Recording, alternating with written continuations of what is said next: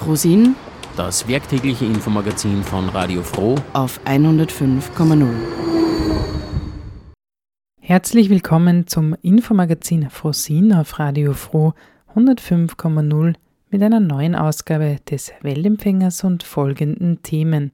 Die Europäische Kommission hat einen Vorschlag zur Erreichung der Klimaziele Anfang Februar vorgelegt. Gemeinsam mit Radio Laura Muck analysiert Germanwatch die Inhalte des Vorschlags.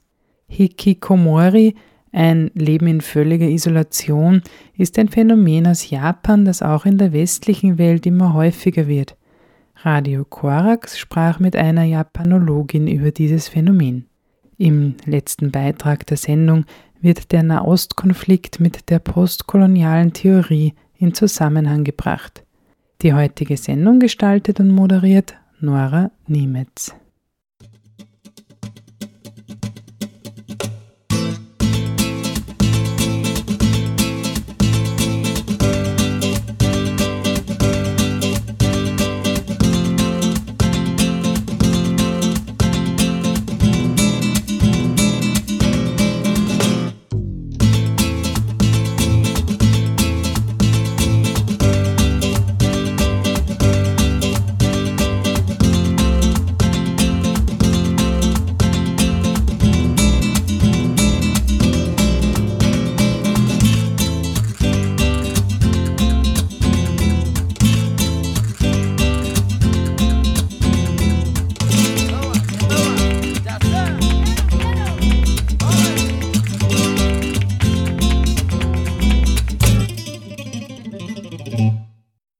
6. Februar hat die Europäische Kommission einen Vorschlag veröffentlicht, wie das vereinbarte Ziel, die Europäische Union bis 2050 klimaneutral zu machen, erreicht werden kann. Empfohlen wird unter anderem eine Verringerung der Netto-Treibhausgasemissionen bis 2040 um 90 Prozent im Vergleich zu der Gesamtmenge im Jahr 1990.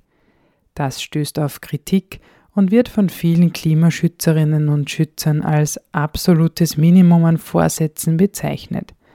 Denn in Anbetracht der wissenschaftlich empfohlenen 1,5 Grad Schwelle ist das zu wenig.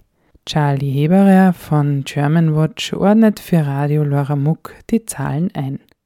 Die Europäische Kommission hat gestern einen Plan für ein Klimaziel 2040 vorgestellt. Dazu ist sie verpflichtet nach dem Europäischen Klimagesetz, das wir seit 2020 haben. In dem haben wir festgelegt, dass die Europäische Union bis 2050 klimaneutral sein will und bis 2030 55 Prozent Treibhausgase reduzieren will. Und dass wir uns zu einem späteren Zeitpunkt dann über ein Zwischenziel unterhalten, weil 20 Jahre ist ein großer Zwischenzeitraum. Dieser Zeitpunkt, an dem wir darüber reden, der beginnt jetzt. Die Kommission hat hier einen Vorschlag vorgelegt, der noch kein rechtsverbindlicher Text ist, sondern erstmal eine Berechnung und äh, einen Vorschlag, den sie dann der nächsten Kommission dann übergibt. Im Juni sind ja Europawahlen und danach wird eine neue Kommission dann einen äh, Rechtsvorschlag machen, der dann auch verhandelt wird vom Europäischen Parlament und dem Rat der EU. Und jetzt steht im Raum 90 Prozent weniger Emissionen bis 2040 im Vergleich zu 1990. Ich finde das gar nicht so einfach zu verstehen. Was bedeutet denn ausgerechnet im Vergleich zu 1990? Das bedeutet, dass man äh, dieses Jahr als äh, Maßstab nimmt, äh, um sich daran zu orientieren. Das ist international werden da verschiedene Bezugsjahre genommen. Die EU hat einfach ab 1990 die besten Daten und deswegen ist das der Bezugsrahmen. Aber 1990 ist ja auch schon ganz schön lange her. Ist, bis, ist seitdem nicht die Emission gestiegen und wäre es dann nicht sinnvoll zu sagen 90 Prozent seit 2010 zum Beispiel? Man, könnte das auch machen, das ist am Ende aber auch nicht so entscheidend. Also die Kommission hat zum Beispiel auch in der Mitteilung bei, für einige Bereiche 2015 als Bezugsjahr genommen. Am Ende müssen wir auf Null kommen und das ist im Vergleich zu äh, allen Zeiträumen dann auch Null. Beziehungsweise eigentlich äh, nach 2050, das hat der Klimabeirat der EU auch deutlich herausgestellt, müssen wir eigentlich mehr Emissionen aus der, also mehr CO2 aus der Atmosphäre entnehmen, als Emissionen entlassen werden.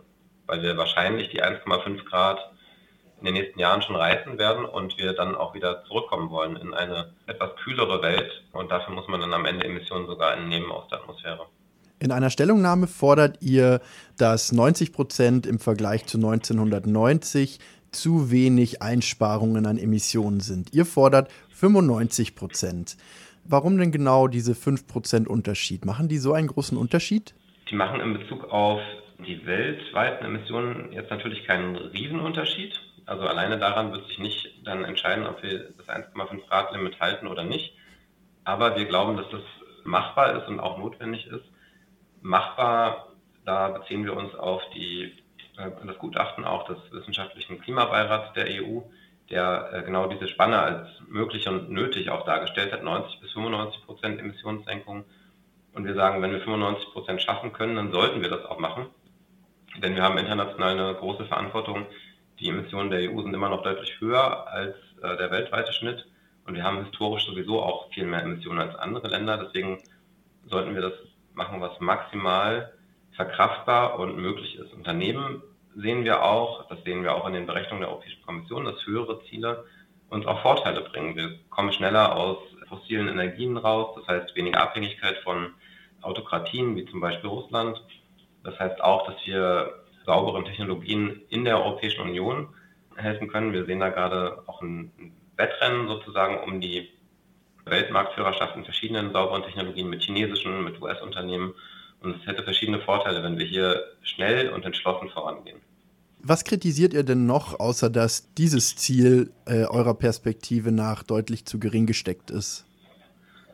Ähm, also auch mit dem Ziel, was ein bisschen zu gering ist aus unserer Sicht im Zusammenhang, im Zusammenhang ist, äh, dass wir sagen, 2040 können wir eigentlich komplett aus den fossilen Energien aussteigen. Das sieht die Europäische Kommission nicht vor. Wir würden uns hier klare Enddaten wünschen, weil das eben auch für Unternehmen und auch für Privatpersonen Planungssicherheit bietet.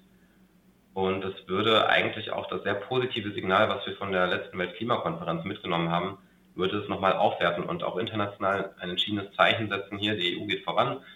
Ähm, wir nehmen die Beschlüsse sehr ernst und jetzt steigen wir wirklich aus den fossilen Brennstoffen aus. Nochmal als Erinnerung, die Weltgemeinschaft hat sich ja darauf geeinigt, weg von fossilen Brennstoffen zu kommen.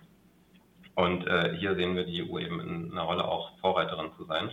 Daneben vermissen wir in dem Vorschlag aber auch, dass die internationalen Klimapartnerschaften zu kurz kommen. Das ist auch was, was aus dem Gutachten des EU-Klimabeirats deutlich hervorgeht, dass die EU die Verantwortung und Verpflichtung hat, und das ergibt sich auch aus dem Pariser Abkommen, anderen Staaten zu helfen, auch aus den fossilen Brennstoffen auszusteigen. Es gibt zum Beispiel Klimapartnerschaften mit Südafrika, wo es darum geht, äh, aus der Kohle auszusteigen. Da haben europäische Länder beispielsweise Vorerfahrung und auch Anschubfinanzierung ist hier notwendig.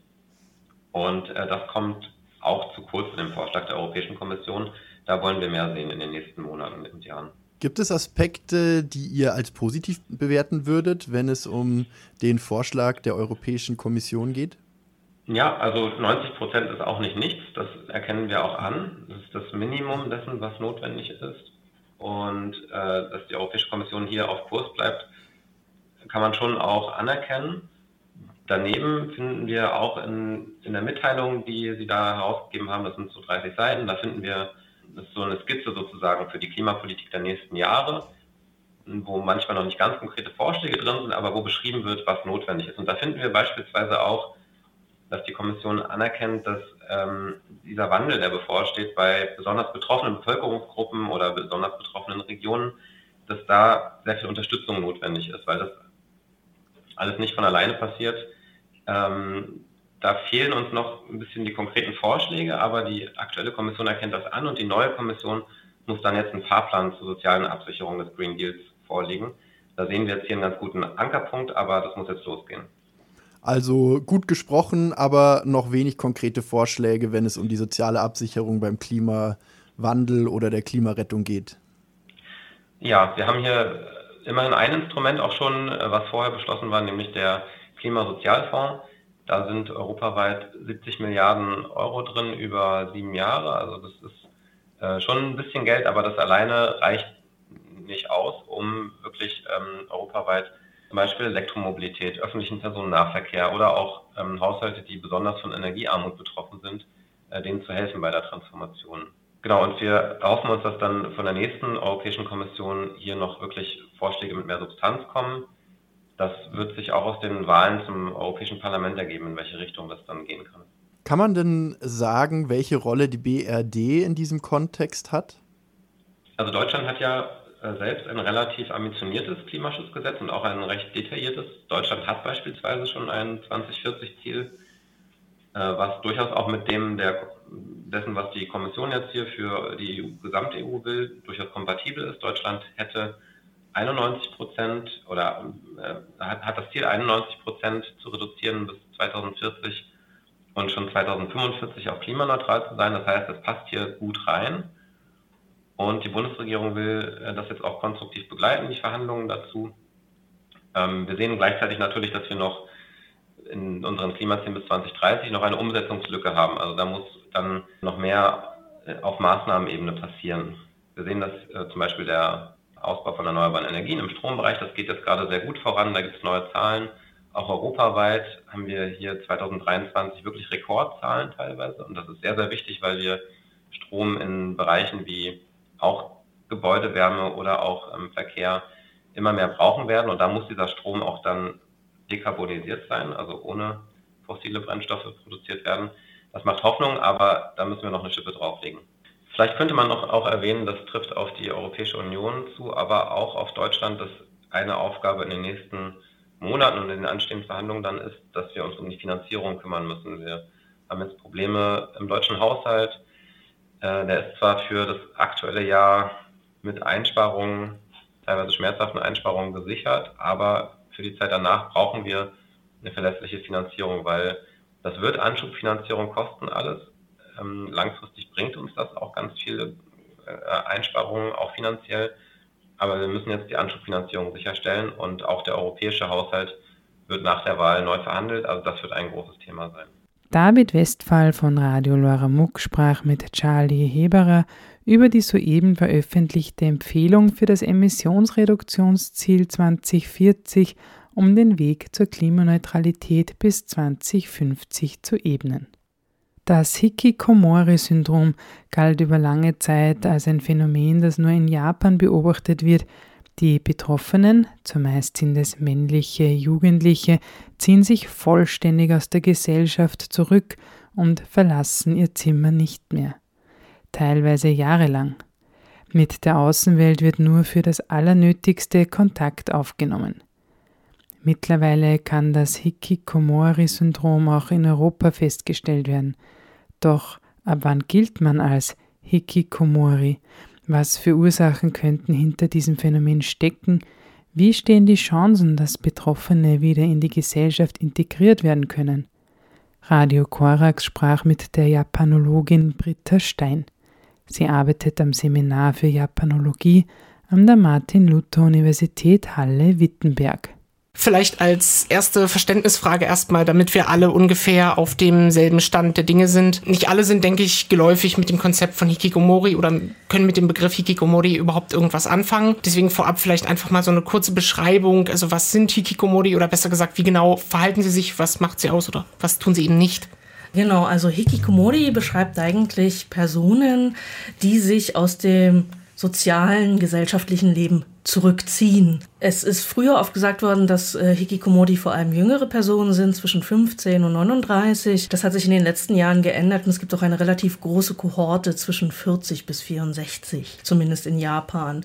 Und es bezeichnet in einer offiziellen von der japanischen Regierung benutzten Definition vor allem Menschen, die sich mehr oder länger als sechs Monate aus dem sozialen Leben zurückziehen, die keine oder kaum soziale Beziehungen haben, also mit niemandem sprechen, bei Schülern kann es sich um Leute handeln, die Schulverweigerer sind, Leute, die nicht am Arbeitsleben teilnehmen, Leute, die entweder ihr ihre Wohnung oder ihr Zimmer gar nicht verlassen oder nur verlassen, um einkaufen zu gehen. Also einen ganz reduzierten Lebensstil haben, sich großteils zurückziehen.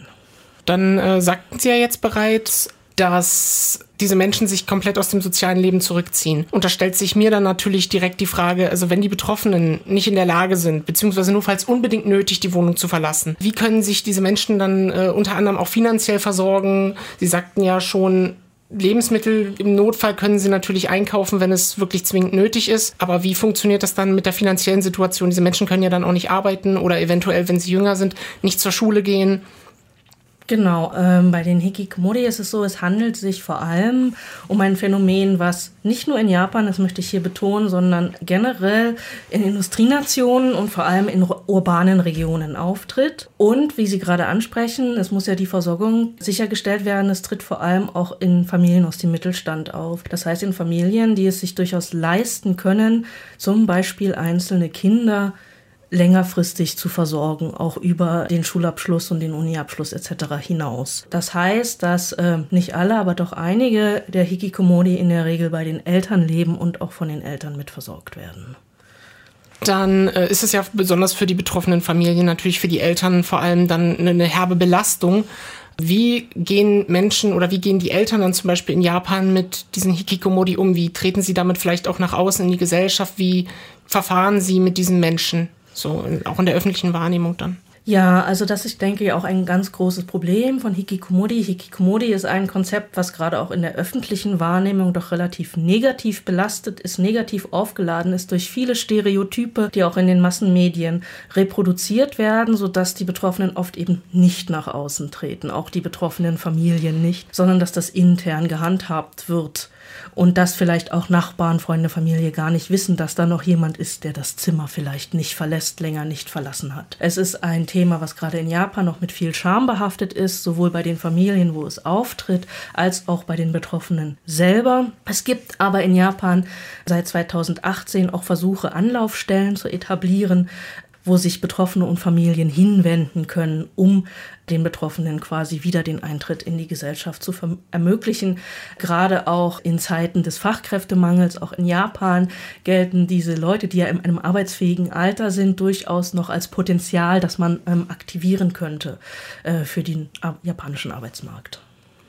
Sie sagten zwar vorhin schon, dass es auch einen großen Teil von Hikikomori gibt, die auch schon äh, im sehr hohen Alter, im Erwachsenenalter sind. Aber im Zuge meiner Recherche habe ich zum Beispiel auch viel gelesen, dass es auch ein sehr großes Problem gerade in jüngeren Kreisen ist.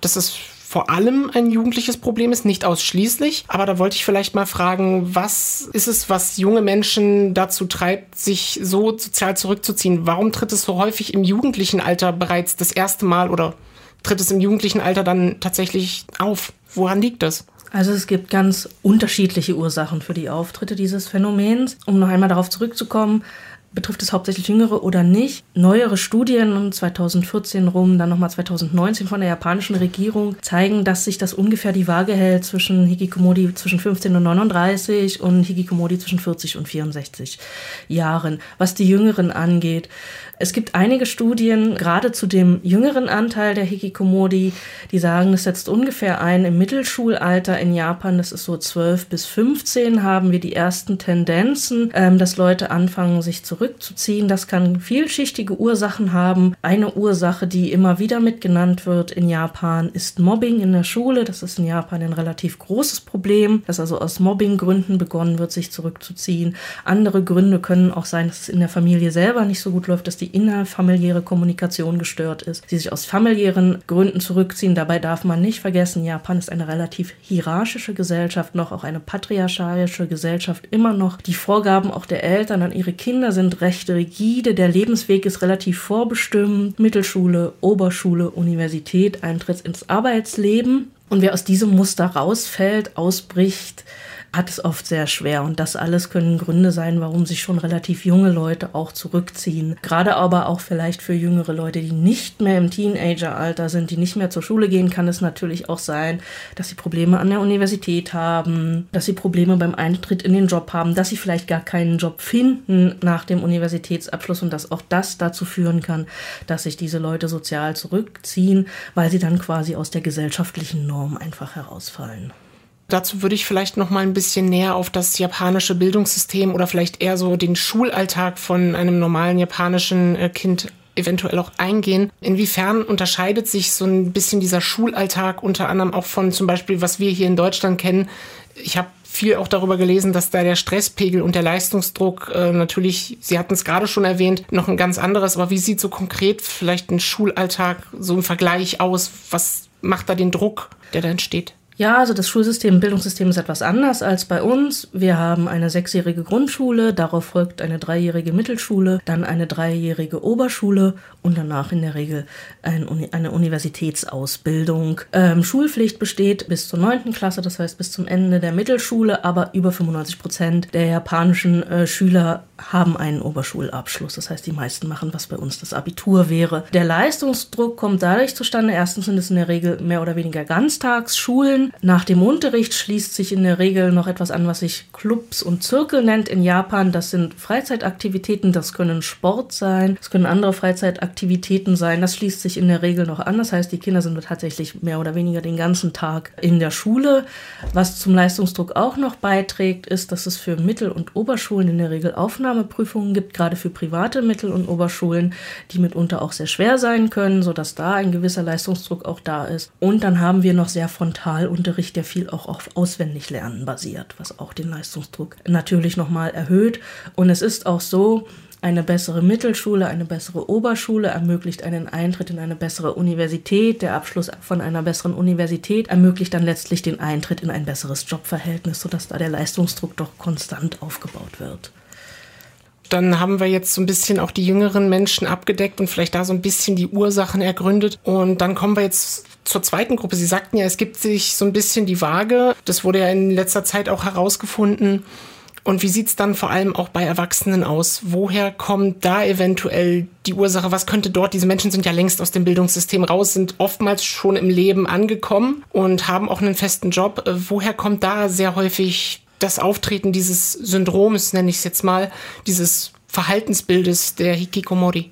Ja, also wenn wir über die Kohorte sprechen, die so jetzt zwischen 40 und 64 ist, und wie gesagt, ähm, die Zahlen kommen aus Studien von 2018, 2022 von der japanischen Regierung. Da gibt es verschiedene Ursachen, da darf man aber auch nicht vergessen, in dieser Kohorte sind Leute, die sind schon seit den 80er Jahren Hikikomori. Also es gibt einen erheblichen Teil auch, der schon sehr, sehr lange darunter leidet, teilweise schon Jahrzehnte. Ähm, das sind aber natürlich nicht alle und vielleicht auch nicht die Mehrheit. Darunter fallen aber natürlich auch Leute, die aus verschiedensten Gründen, ob es nun psychische oder gesundheitliche Probleme sind, aus dem Arbeitsleben ausscheiden und sich dann zurückziehen oder was auch immer sie für persönliche Probleme haben können. Auch Mobbing am Arbeitsplatz darf man nicht vergessen, ist natürlich auch ein Thema kommen wir vielleicht mal ein bisschen auch zu der Intention dieser Menschen dahinter. Und da frage ich mich, ist, steckt dahinter vielleicht auch so ein bisschen eine Art, sich bewusst gegen dieses System, gegen diesen Druck zu wehren? Vielleicht so eine Art ja, Widerstandsbewegung geht da, glaube ich, ein bisschen zu weit, weil das wirkt vielleicht so ein bisschen wie, wie eine Protestaktion.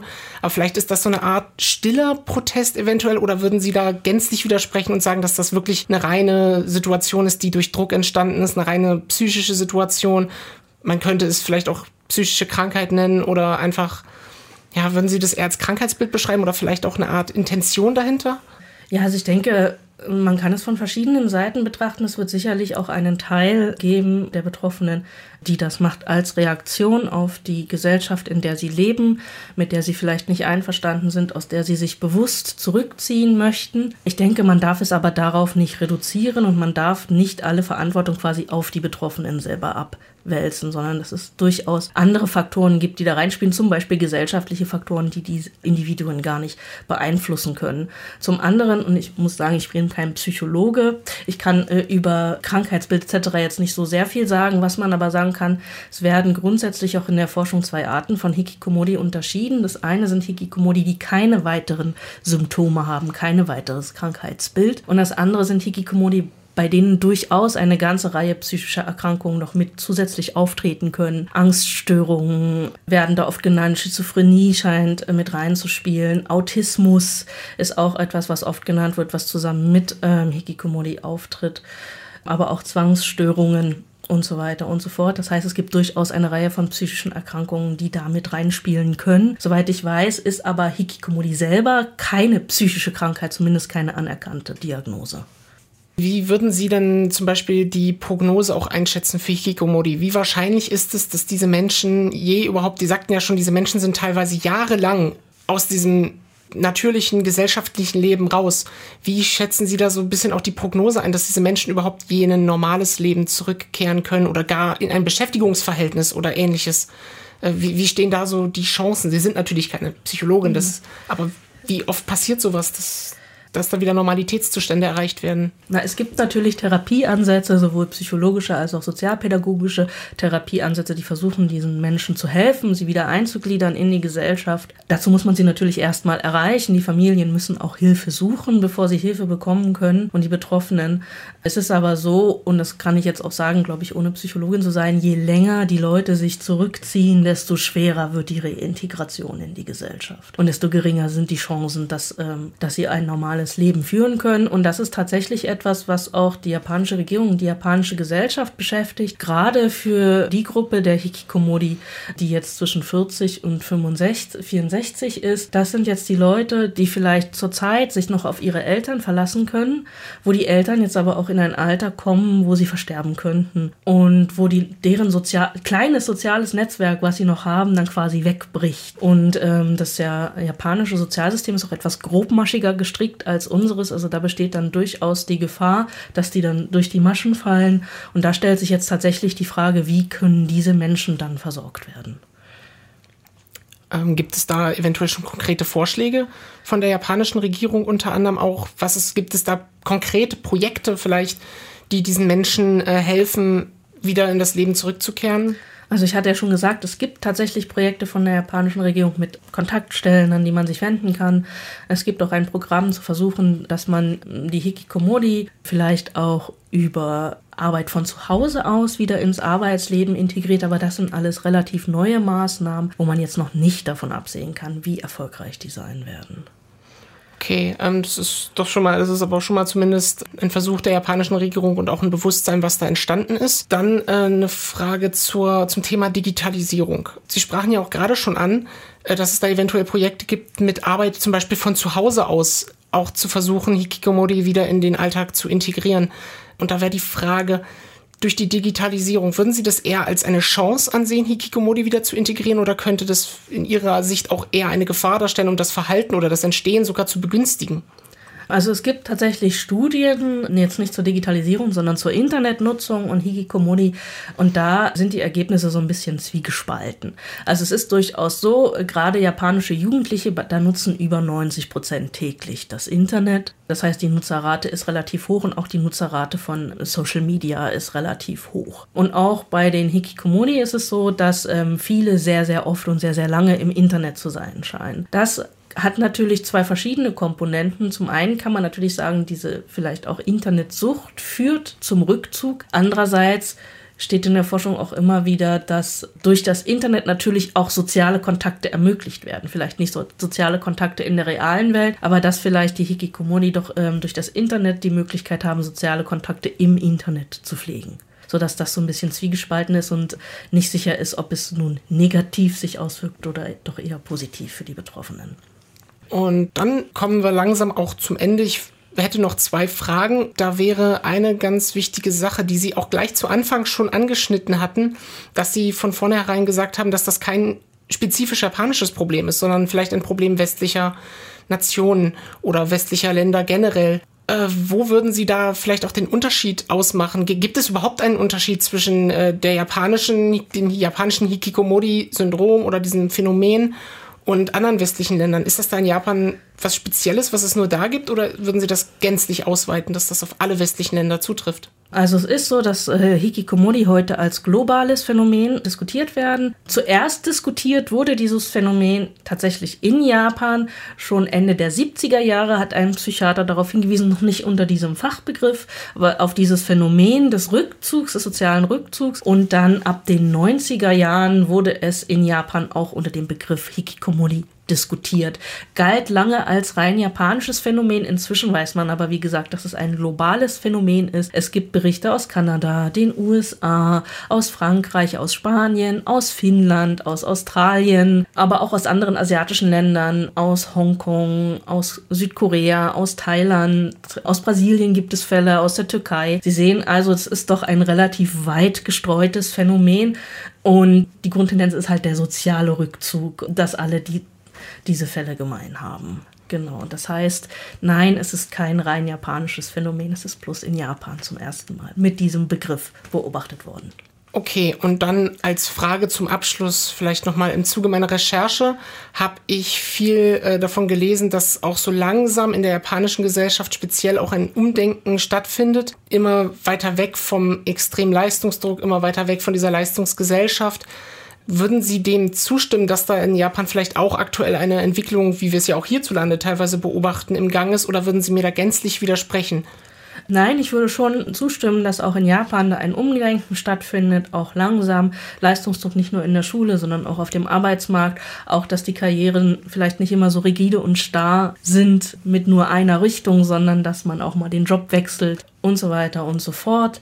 Dass man nicht immer nur den einen quasi ähm, Pfad geht, den alle vor einem schon gegangen ist, da gibt es tatsächlich schon ein Umdenken. Aber es passiert natürlich langsam und es würde, würde jetzt nicht sagen, dass da kurzfristig großartige Veränderungen zu erwarten sind, sondern wie in jeder Gesellschaft, es braucht immer ein bisschen Zeit.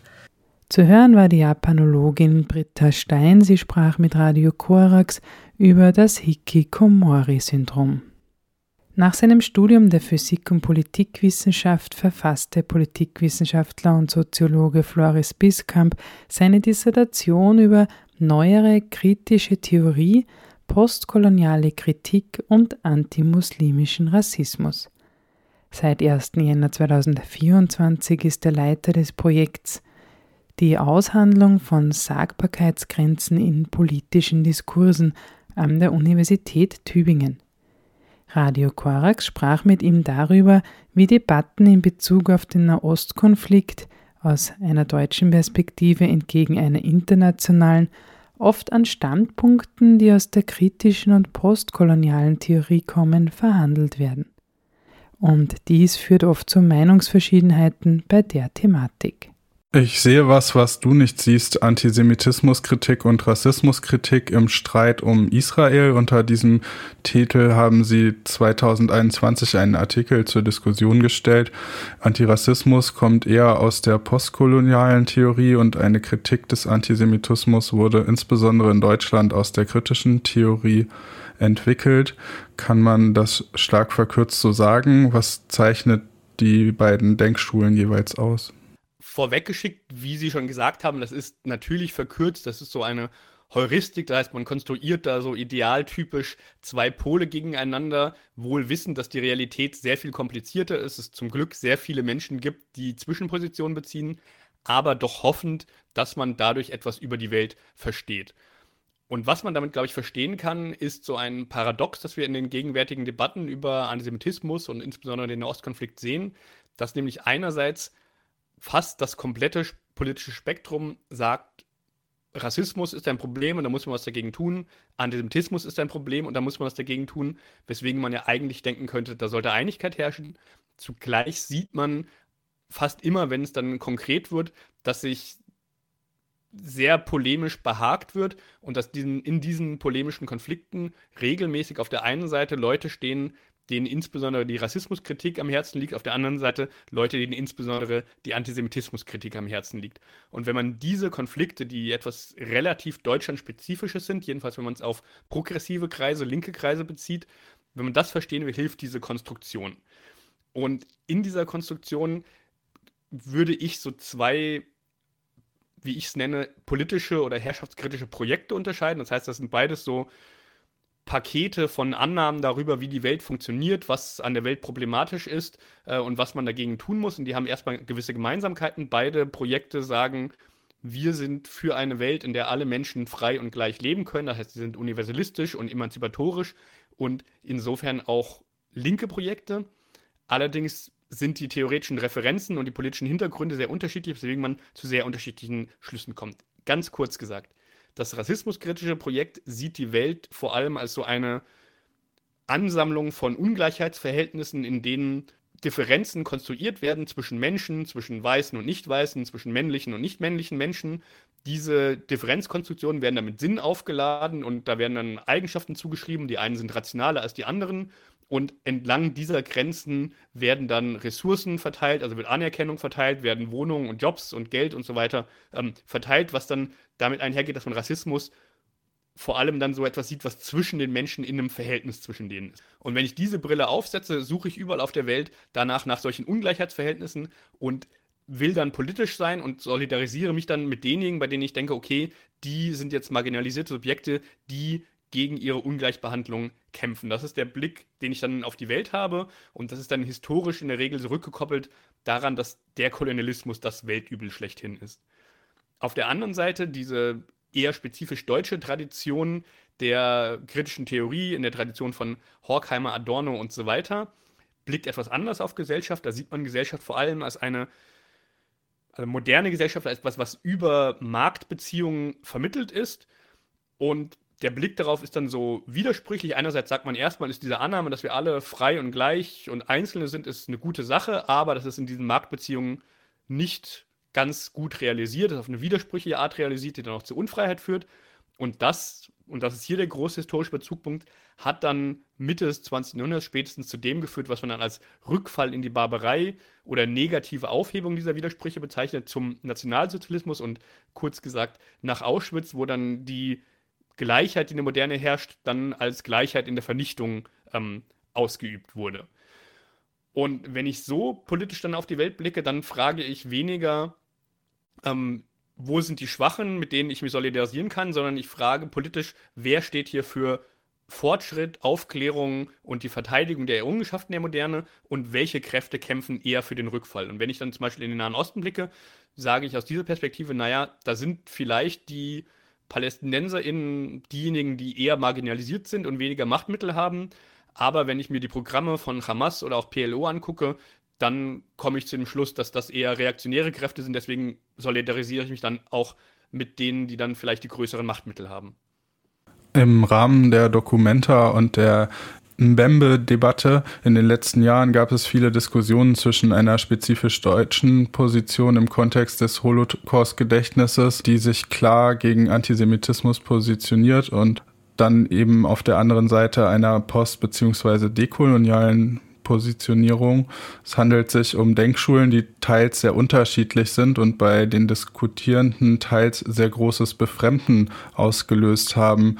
Ich, um mal kurz persönlich zu werden, muss auch sagen, ich war mal politisch im Ausland aktiv an der EU-Grenze und habe mit Refugees gearbeitet und da war es für mich auch ein bisschen befremdlich aus meiner spezifisch deutschen Position heraus, wo ich versuche, diese Appelle dass äh, sich so etwas wie die Shoah niemals wieder ereignen darf, diesem Anspruch gerecht zu werden, dann aber auch mit Linken aus anderen Ländern politische Arbeit zu machen. Das hat dann halt einfach zu konträren, äh, also da haben sich sehr konträre Positionen zum Nahostkonflikt gezeigt. Und äh, warum stehen sich denn diese erwähnten Positionierungen Ihrer Meinung nach teils so unvereinbar gegenüber und inwiefern spielt da auch der kulturelle Hintergrund eine Rolle?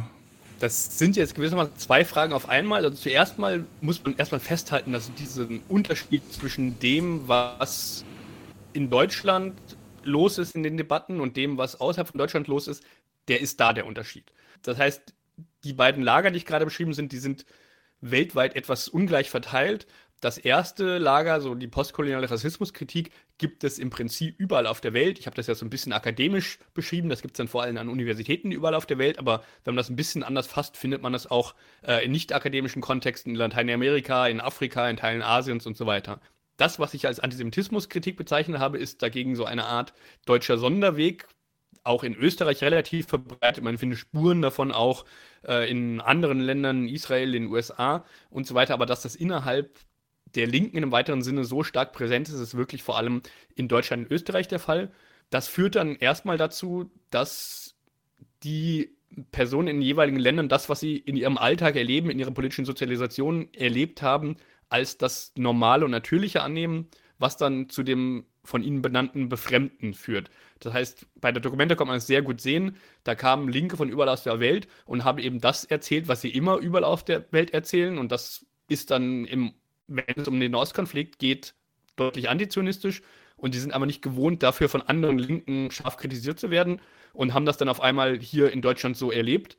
Andersrum sind deutsche Linke gewohnt, dass man irgendwie mit diesen Debatten schon mal zu tun hatte, vielleicht eine gewisse Sensibilität dafür hat oder zumindest weiß, dass man in Konflikt gerät und ist dann verwirrt, dass dann so Töne kommen, die man hier vielleicht noch aus den 80er, 90er Jahren kennt, die eigentlich so nicht mehr zu hören sind. Also der ganz rabiate ähm, anti-israelischer Diskurs. Und das führt dann zu ähm, Befremden erstmal auf beiden Seiten, was per se ja erstmal nichts Schlechtes sein muss, dass es diese Befremden gibt. Aber ich glaube, man kann sagen, dass die Debatten dann nicht so produktiv geführt wurden, wie man sich das wünschen könnte.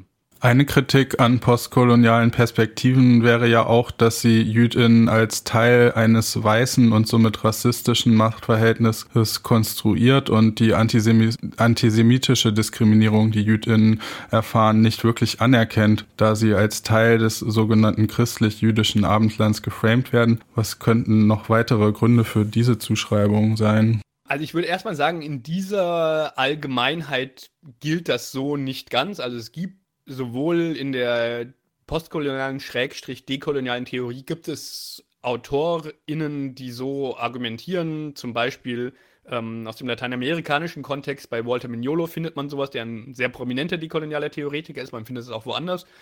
Und erst recht findet man es so in Teilen des ähm, politischen Aktivismus, also das Motiv, dass die JüdInnen jetzt spätestens seit Mitte des 20. Jahrhunderts weiß geworden sind und damit auf der Seite der Unterdrückerinnen sind. Dieses Motiv gibt es, aber das ist nicht repräsentativ für den postkolonialen äh, Diskurs schlechthin. Es gibt ja auch eine lange Geschichte von Einlassungen äh, mit äh, jüdischem Leiden und Antisemitismus. Allerdings ist es, glaube ich, so, dass es auch kein reiner Zufall ist, dass es diese Motive gibt, und ich führe das darauf zurück, wie Rassismus in der Regel verstanden wird in diesem Weltbild, in dieser Art auf die Welt zu blicken. Nämlich, wie ich eingangs gesagt habe, als ein Ungleichheitsverhältnis zwischen Menschen, bei dem die einen marginalisiert sind, die anderen privilegiert sind. Und wenn man so auf Antisemitismus blickt, versteht man ihn relativ schlecht. Und man kann dann auch, wenn man so blickt, zu dem Schluss kommen, dass der tatsächlich eher ein Phänomen der Vergangenheit ist, weil diese Marginalisierung, dass jetzt JüdInnen auf dem Arbeitsmarkt, auf dem Wohnungsmarkt und so weiter äh, scharfe Diskriminierung erfahren, das äh, sieht man so äh, in Europa, in den USA in dieser Form, glaube ich, nicht mehr. Jedenfalls mir da keine Statistiken bekannt, äh, die das aufzeigen würden. Und das findet man natürlich aus der Vergangenheit. Und solange die Juden dann eben und Jüdinnen weiß und säkular sind, haben die tatsächlich durchaus ähnliche Erfahrungen wie weiße Personen in diesen Zusammenhängen. Das Problem ist nur, dass man damit eine besondere Dimension des Antisemitismus gerade nicht erfasst. Wenn man dann nur nach Marginalisierung sucht, dann sieht man den nicht. Und das besteht eben darin, dass Antisemitismus, und das betont die Antisemitismuskritik immer wieder, in sehr viel höherem Maße so eine welterklärende Funktion hat für die Antisemiten. Also wir alle, Sie und ich, verstehen immer nicht so ganz genau, warum es gerade jetzt zu dieser Art von Wirtschaftskrise kommt und vorher können auch die besten ÖkonomInnen das in der Regel immer nicht vorhersagen, wann die kommt. Hinterher findet man dann irgendwelche Erklärungen, aber die Funktionsweise von modernen Gesellschaften und wie es da zur Verwerfung kommt, ist nicht ohne weiteres nachvollziehbar. AntisemitInnen haben den Vorteil, die verstehen das ganz genau, weil die wissen, dass hinter allem Schlimmen auf der Welt äh, Jüdinnen und Juden stecken. Da heißt es, dieses verschwörungstheoretische Motiv ist sehr, sehr ausgeprägt im Antisemitismus. Das hat man in anderen Weltbildern auch, aber im Antisemitismus ist das besonders stark ausgeprägt. Und das kann dann eben auch dazu führen, dass der Antisemitismus dann die Form des eliminatorischen Antisemitismus auf, äh, annimmt, wenn man nämlich, wie es heißt, nicht nur glaubt, dass alles jüdische Böse ist, sondern auch glaubt, dass alles Böse jüdisch ist, dass hinter jedem ne, Schlechten was Jüdisches steckt, dann kann man als Antisemitin auf die Idee kommen, dass die Welt dann befreit wäre, wenn sie von Jüdinnen befreit wäre. Und genau das ist das, was Saul Friedlander aufgezeigt hat an der Ideologie des Nationalsozialismus, dass da dieser Erlösungsantisemitismus vorgeherrscht hat. Und wenn wir Antisemitismus so verstehen, dann können wir auch irgendwie Sinn daraus machen, dass wir nicht diese Art von Marginalisierung auf Arbeitsmarkt und Wohnungsmarkt für weiße säkulare Jüdinnen in den USA zum Beispiel haben, aber dann eben doch immer wieder diese Ausbrüche von antisemitischer Gewalt, die sich dann in Deutschland, Frankreich, den USA in Attentaten auf Synagogen zeigt, die dann nicht die Form von irgendwie so Marginalisierung annimmt, sondern eben von diesen ähm, Gewaltausbrüchen. Und wenn man aber überall nur nach Marginalisierungsverhältnissen sieht, äh, sucht, dann bekommt man das nicht gut auf den Schirm und dann übersieht man Wichtiges am Antisemitismus. In einer Gesprächsrunde im Deutschlandfunk, deren Teil sie waren, wurde festgehalten, dass aktivistische Kreise oft Diskurse verkürzen und Zitate aus dem Zusammenhang reißen. Als Beispiel wurde hier die Verdammten dieser Erde genannt und wie die Situation in Israel in diesem Kontext von manchen Gruppen zu einer Art zweiten Algerien gemacht wird. Daran wird dann die Frage nach dekolonialer Gewalt verhandelt. Warum ist das denn problematisch? Ähm, also erstmal muss man natürlich festhalten, dass Aktivismus nach akademischen Maßstäben immer irgendwie verkürzt ist, weil AktivistInnen schreiben ja keine Doktorarbeiten, sondern betreiben Aktivismus und der muss immer zuspitzen und verkürzen. Das wird aber dann zum Problem, wenn damit Gewalt legitimiert wird, die nach vernünftigen Maßstäben nicht ähm, zu legitimieren wäre. Und ich, äh, also das, was Sie gerade zitiert haben, hat der Kollege Daniel James da gesagt. Und ich muss sagen, ich bin mir nicht ganz so sicher in der Verteidigung von Fanons Schrift, die er da an der Stelle ähm, gemacht habe, hat, weil er hat das so interpretiert zu sagen, naja, Fanon hat in diesem berühmten Kapitel über die Gewalt in Die Verdammten der Erde dargelegt, dass in einer bestimmten Situation von gewaltvoller Herrschaft die kolonisierten, unterdrückten durch Gewalt sich befreien können und dass das etwas genuin emanzipatorisches ist. Und Daniel James liest das so, dass da sehr spezifische Bedingungen daran geknüpft sind, unter welchen, äh, unter denen dieses ähm, Argument nur gilt, dass das in Algerien vorlag und in Israel nicht vorliegt und dass das halt eine falsche Übertragung ist. Ich habe muss ich auch ehrlich sagen, länger nicht in dieses Buch geguckt, aber ich habe das damals nicht ganz so klar empfunden in den Kriterien, die da vorgelegt werden. Aber wie ich es einordnen würde, ist, wenn man denkt, man hätte den Nahostkonflikt analysiert, indem man sagt, da ist eine Kolonialmacht und da sind Kolonisierte, die gegen die Kolonialmacht kämpfen, dann übersieht man sehr viel an dem Konflikt und dann kommt man zu Schlüssen und zu Solidarisierung im Zweifel mit der Hamas, die einfach einer, einem offenen Blick auf das, was da die Ziele der verschiedenen Akteure sind, die Dilemmata, die da vorherrschen, einfach nicht gut versteht. Okay, vielen Dank für die Einordnung. Und wo sehen Sie Chancen, dass die Diskurse sich in Zukunft noch annähern könnten? Ich sehe keine grundsätzlichen theoretischen Hindernisse, dass man die entsprechenden Reflexionen jeweils aufnehmen kann. Also wenn ich diese beiden Projekte als zwei verschiedene Projekte nehme, würde ich sagen, an beiden ist etwas, das ich als lernenswerte Einsichten begreifen würde, wo ich sagen würde, ja, das wäre gut, das verstanden zu haben. Das ist auf der Seite der Rassismuskritik diese Bedeutung von Machtdifferenzialen, also wer kann über wen wie sprechen und von diskursiven Dynamiken, über wen wird wie oft überhaupt gesprochen und wer ist einfach da, ohne dass er jetzt irgendwie besonders bezeichnen würde, was ja häufig dann eben weiße Gruppen sind, die einfach gar nicht besonders Gegenstand von Debatten sind, sondern einfach normal als normal geltend da sind und dass man solche Dynamiken auf äh, den Schirm kriegt und nicht nur denkt, Rassismus ist ein Vorurteil in den Köpfen von Menschen, sondern wirklich versteht, dass das in den Verhältnissen zwischen den Menschen angelegt ist. Das ist da das zu Lernende. Das zu Lernende an der Antisemitismuskritik ist vor allem diese Besonderheit des Antisemitismus, dieses Welterklären, dieses Verschwörungstheoretische.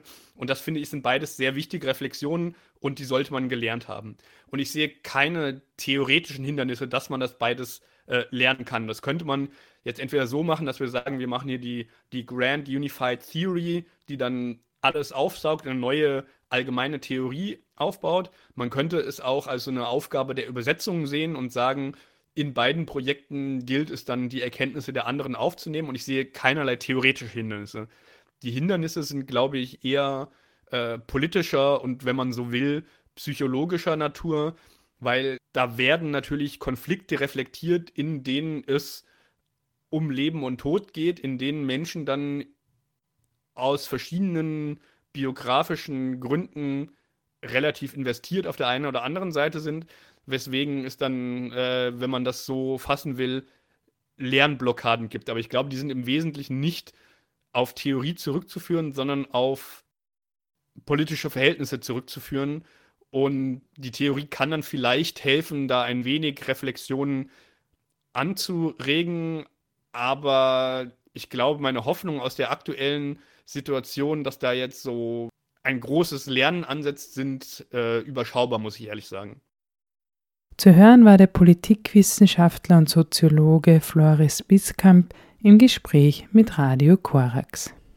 Das war das heutige Infomagazin Frosin mit einer weiteren Ausgabe des Weltempfängers und CC-Musik von Akashic Records.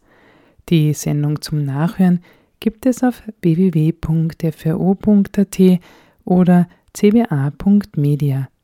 Gestaltet und moderiert wurde die heutige Sendung von Nora Niemetz. Ich wünsche noch einen angenehmen Abend.